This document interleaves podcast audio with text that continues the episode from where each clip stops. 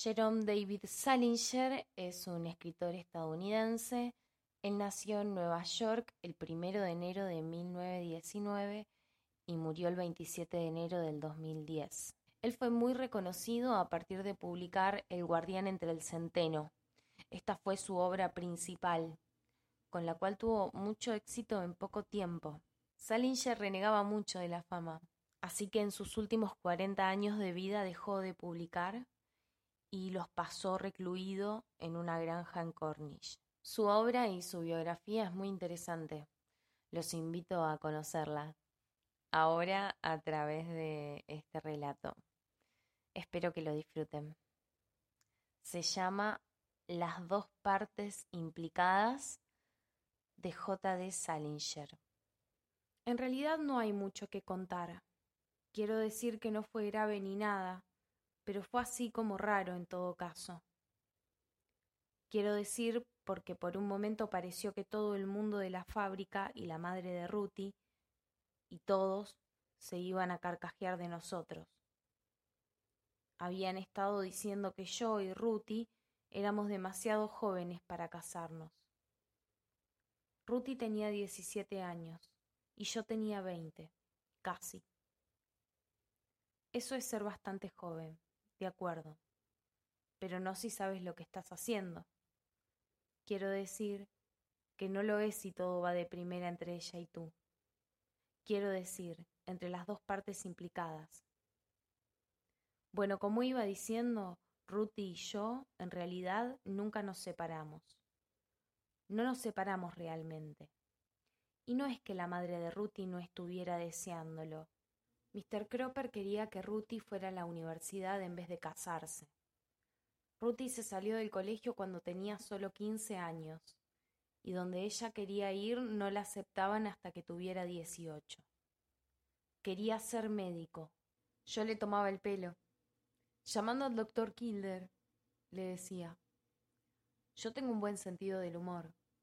Ruthie no. Es más inclinada a ser así como seria. Bueno, en realidad no sé cómo empezó todo, pero la cosa se calentó realmente una noche del mes pasado en el local de Jake. Ruthie, ella y yo habíamos ido allí. Ese antro realmente tiene clase este año. No tanto neón, más bombillas, más espacio para aparcar, clase. ¿Saben lo que quiero decir? A Ruthie no le gusta mucho Shakes.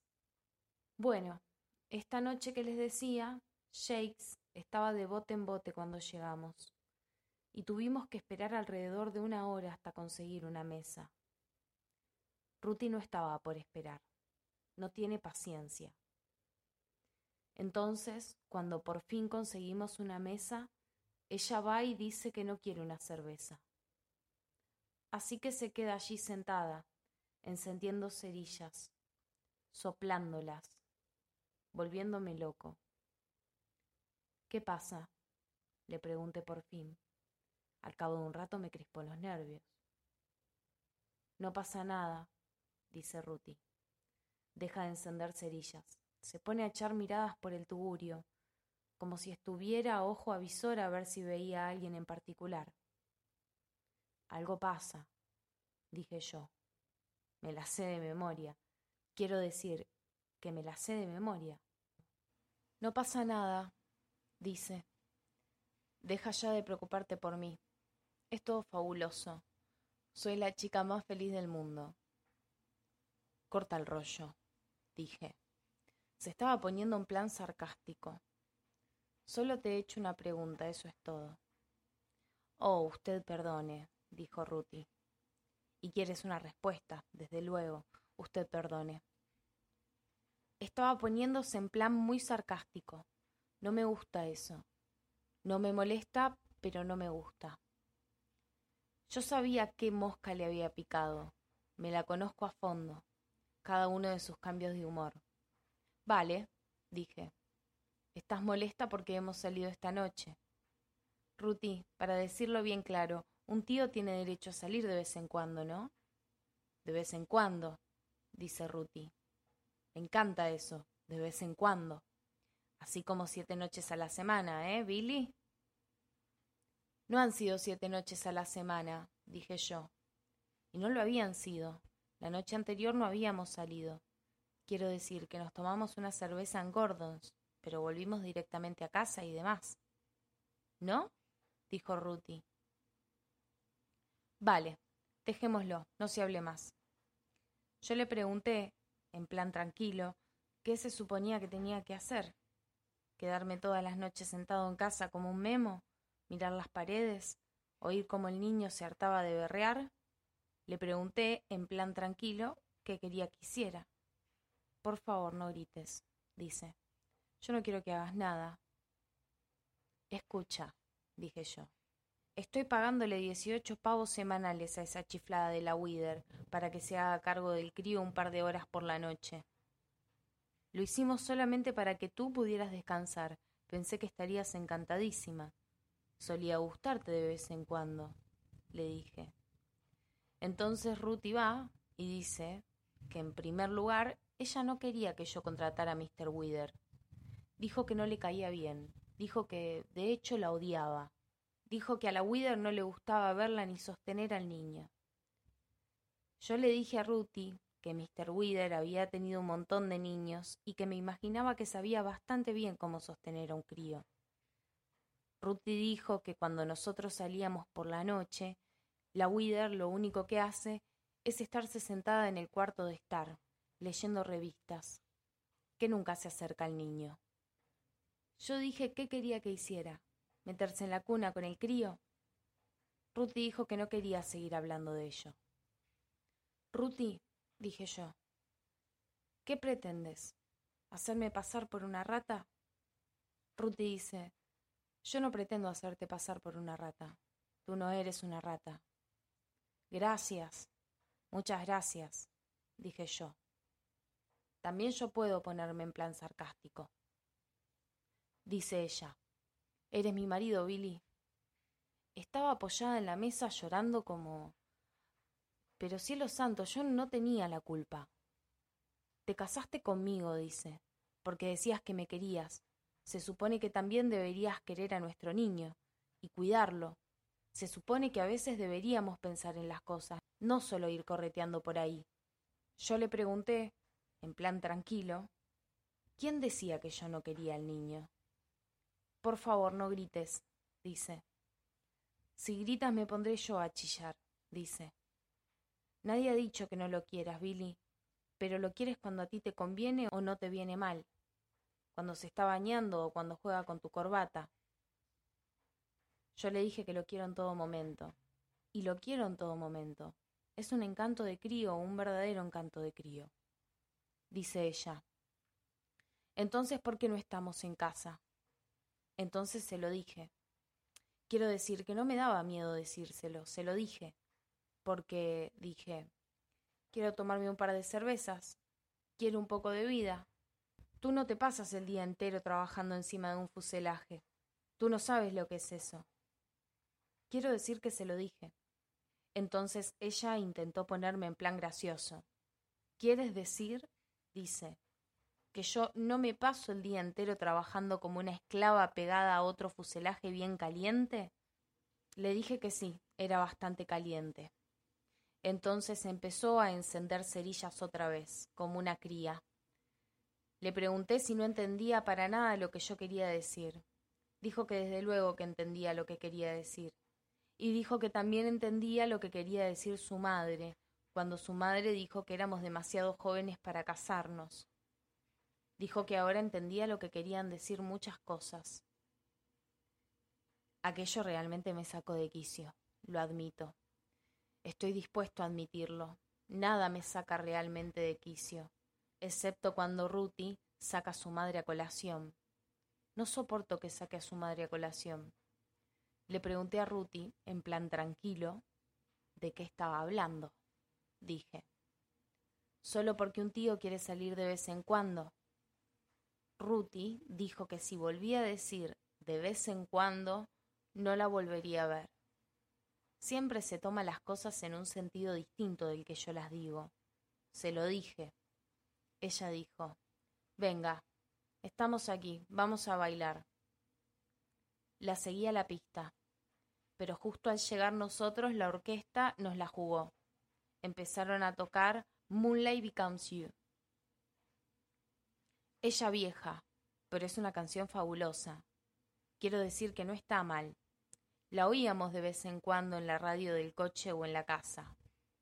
De vez en cuando Ruthie cantaba la letra, pero no era tan emocionante oírla aquella noche en Shakes. Era embarazoso. Y el estribillo debieron tocarlo ochenta y cinco veces. Quiero decir que no dejaban de tocar la canción. Ruthie bailaba unas diez millas de mí, y no nos miramos mucho. Por fin pararon. Entonces Ruthie se apartó de mí. Vuelve a la mesa, pero no se sienta. Simplemente coge la chaqueta y se larga. Estaba llorando. Pagué la cuenta y salí detrás de ella tan rápido como pude. Caray, fuera de pronto hacía frío. Yo llevaba puesto mi traje azul, pero Ruthie, ella solo llevaba su vestido amarillo. Aquello no abrigaba una pulga.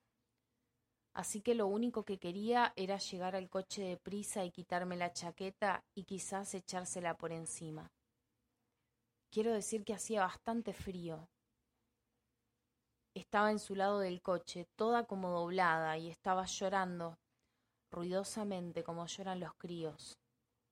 Le eché mi chaqueta por encima e intenté que se diera la vuelta y me mirara, pero no quería volverse. Caray, me siento fatal cuando Ruti hace eso. Quiero decir que me siento fatal. Preferiría estar muerto. Le pedí así como un millón de veces que simplemente me mirara una vez, pero ella no quería. Estaba medio tirada en el suelo del coche. Me dijo que me volviera y me tomara un par de cervezas, que ella me esperaría en el coche. Le dije que no quería ninguna cerveza. Lo único que quería era que me mirase. Le dije que no creyera a su madre, siempre diciendo que éramos demasiado jóvenes y demás. Le dije que su madre estaba chiflada. Bueno, como he dicho, le seguí pidiendo que se diera vuelta, que se incorporara y que me mirara, pero no quería. Así que por fin arranqué el coche y conduje hasta casa. Lloró durante todo el camino, medio tirada en el asiento, medio echada en el suelo, como un crío. Pero para cuando metí el coche de culo en el garage había parado ya un poco. Estaba más erguida en su asiento. Lo admito. Normalmente nos achuchamos un poco al entrar de noche en el garage. Ya saben lo que quiero decir. Está oscuro y demás. Y le entra a uno la sensación de que está en su propio garage y demás, y en el de ella también. Quiero decir que a veces es fabuloso, pero esta vez salimos del coche inmediatamente. Ruti subió las escaleras casi corriendo. Cuando yo ya me disponía a subir, oí el portazo de la puerta delantera. Era Mr. Wither, que se marchaba. Cuando llegamos de noche, bate unos treinta récords de velocidad al salir de casa. Cuando subí a nuestra habitación y ya me había quitado la corbata, Ruti va y me dice, me molestó. Supongo que no querrás echarle un vistazo al niño.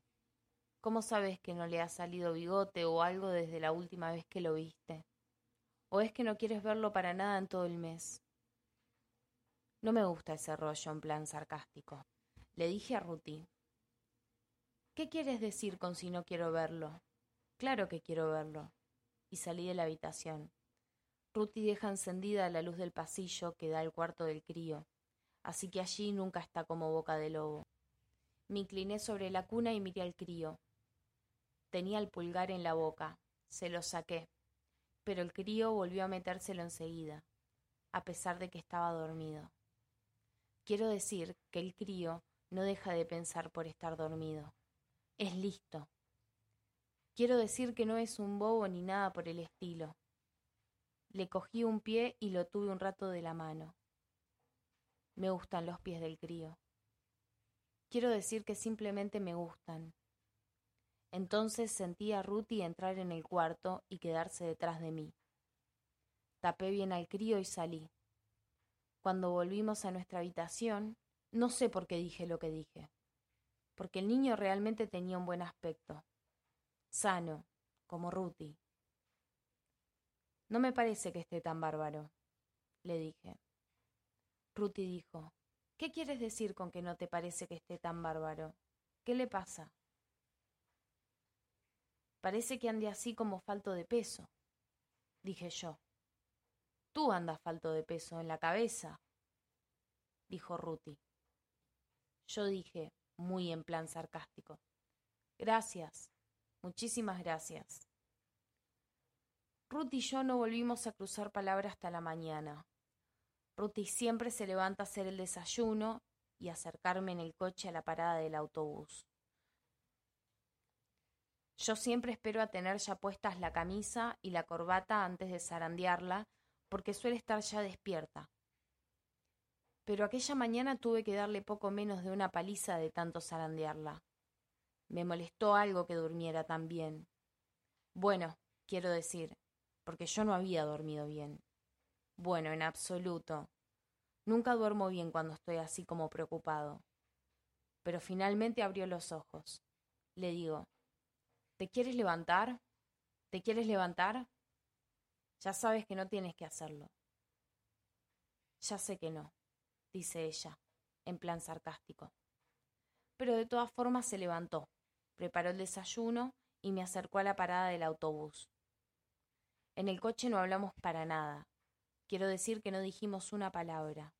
Yo solo le dije hasta luego en la parada del autobús. Luego me llegué rápidamente hasta donde estaba Moriarty. Entonces hice una cosa de locos. Le di a Moriarty una palmada en la espalda como si fuera mi compañero del alma. Y el tipo es que no lo aguanto. Está conmigo en fuselajes y siempre me hace disminuir mi rendimiento. ¿Qué les parece? Caray, me salió un día fatal en la cadena. Yo le hacía disminuir a Moriarty en vez de al revés. Empezó a tomarme el pelo con eso y no llegué a soltarle un codazo porque Sidney Hoover estaba mirando. Sidney Hoover es el capataz de fuselajes. Durante el almuerzo me metí dos veces en la cabina telefónica, pero las dos colgué antes de haber acabado de marcar nuestro número. No sé por qué. Quiero decir, en primer lugar, para qué me metí allí adentro. Aquella noche, después del trabajo, iba a jugar al baloncesto en jóvenes cristianos, pero solo jugué la primera parte. Luego cogí el autobús. Me figuré que Ruti no estaba allí para recogerme porque pensaba que iba a jugar el partido entero. Quiero decir que no me molesté ni nada porque no estuviera allí, y de todas formas Joe y Rita Santin me acercaron en su coche, así que no tuve problemas. Al llegar a casa, ¿qué se imaginan? Adivínenlo. Bueno, se lo diré. Ruti no estaba allí. Lo único que había era una nota sobre la mesa de la entrada. Me la llevé al cuarto de estar. Ni siquiera me quité el sombrero, y tenía gracia. Me temblaban las manos. Quiero decir que me temblaban. La nota decía, Billy, no veo que sirva de nada que sigamos juntos. Tú no pareces darte cuenta de que ya nos va tocando perder ciertas cosas, de que ya nos va tocando pasarlo de otra manera. No sé cómo decirte lo que quiero decir. De todas formas, no sirve de nada volver a machacar sobre ello, porque tú ya sabes lo que yo siento y solo hace que te enfades de todas formas. Por favor, no aparezcas por casa de mi madre. Si quieres ver al niño, por favor, espera un poco. Ruth. Bueno, encendí un cigarrillo y me quedé mucho rato allí sentado en el sillón que compramos juntos en Louis B. Silverman. Es la mejor tienda del pueblo. Clase. Luego me puse a leer la carta de Ruti una y otra vez. Luego me la aprendí de memoria. Realmente me la aprendí de memoria. Luego empecé a aprendérmela del revés, así. Poco una espera a favor por niño al ver que sí. Así. De locos. Estaba loco. Ni siquiera había quitado aún el sombrero. Luego de repente entró Mr. Wither. Dice, Ruti me dijo que le preparara la cena. Está lista. Caray, era del tipo frío. ¿Cómo la odié? Me figuré que había pinchado a Ruti para que me dejara. No quiero cenar nada, le dije. Váyase a casa. Es un placer, dice. Una tía de primeras. Al cabo de unos minutos, la Wider da su portazo y yo me quedo solo. Caray, me quedo solo. Sigo aprendiéndome del revés la carta de Ruti. Luego voy a la cocina. Me hice un pequeño sándwich. Luego abrí nuestra botella de whisky y me la llevé al cuarto de estar, con un vaso. No dejaba de pensar en cómo se emborrachaba Humphrey Bogart en Casablanca, mientras esperaba que pareciera Ingrid Bergman. Con Humphrey Bogart estaba aquel pianista de color, Sam. Y después de tomarme unas cuantas copas empecé a hacer como si Sam estuviera conmigo en el cuarto. Caray, estaba tocado. Sam, dije, haciendo como si estuviera Sam por allí. Toca Moonlight Becomes You para mí. Entonces también yo hice de Sam. Ah, no. Esa pieza no la voy a tocar, patrón, dije, haciendo de Sam. Esa es la pieza de usted y Ruti. Caray, estaba tocado. Tócala, Sam, grité, haciendo de Humphrey Bogart. Tócala, Sam. Poco una espera favor por niño al ver quiere sí. ¿Me entiendes, Sam? ¿Entendido? Me cansé de aquel rollo de locos y fui al teléfono. Intenté localizar a Bad Tribbles por teléfono. Es mi mejor amigo y uno de los mejores jugadores de baloncesto del estado. Los tres últimos años de colegio los dos formamos parte de la selección estatal juvenil. Se puso al teléfono la madre de Bad y me dejó el oído hecho un bombo. Pero bueno, Billy, hace siglos que no sabemos de ti. ¿Y cómo está esa encantadora mujercita tuya? ¿Y ese niño adorable? Caray, realmente te puede doblar la oreja esa mujer. Dijo que Van no estaba en casa, dijo. Tú ya conoces a esos solteros. Luego se rió como una mema. Colgué. La mujer me estaba volviendo loco. Caray, me pasé las cuatro horas siguientes sentado en el sillón de Luis B. Silverman, emborrachándome, haciendo como que hablaba con Sam. Seguía esperando que Ruthie entrara. Una vez me levanté y fui a la puerta delantera y la abrí de un tirón. Ruthie no estaba allí. Pero yo fingí que sí estaba. Quiero decir que hice como que estaba allí afuera. Grité. Está bien. Puedes entrar, Ruthie.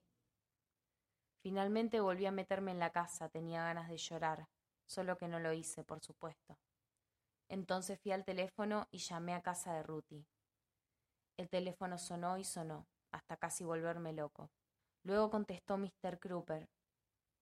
Caray, odio hablar por teléfono con ella. Dijo que Ruthie estaba dormida, pero no lo estaba, porque Ruthie se puso al teléfono. Ruthie y yo hablamos así como un rato. Yo más o menos le pedí que volviera a casa. Le dije que yo estaba en casa. Ella dijo que volvería a casa. Colgó y yo colgué. Al cabo de media hora oía el coche de su viejo girar en nuestra entrada, y yo fui a la ventana. Ruti se bajó del coche, pero se quedó hablando de pie con su viejo la tira de tiempo. Luego se volvió de pronto y echó a nadar hacia la casa. Su viejo se alejó en el coche. Poco después estaba dentro y me rodeaba con sus brazos. Estaba llorando a más no poder. A mí no se me ocurría nada que decir excepto Ruti, Ruti. Seguí diciendo eso una y otra vez, como un memo. Luego me senté en el sillón de Luis B. Silverman. Es realmente un buen sillón. Y ella se sentó sobre mi regazo. Le dije que tenía como miedo de que no volviera a casa. Ella no dijo nada, tenía la cara contra mi cuello. Cuando tiene la cara contra mi cuello nunca habla. Le digo, ¿Dónde está el niño? No estaba con ella ni tampoco arriba. Ruti dice, estaba dormido, no quise despertarlo. Mi madre lo traerá mañana. Tenía miedo de que no volvieras a casa, dije yo. Ruti dijo que su madre casi la mataba por volver a casa conmigo. Yo no dije nada. Entonces Ruti dijo algo curioso. Mi madre contestó el teléfono con la redecilla del pelo puesta, dijo Ruti. Eso me hundió. Quiero decir que al volver a verla tan cómica con su redecilla, supe que ya no estaría nada bien en casa. Quiero decir, nada bien en casa de ellos.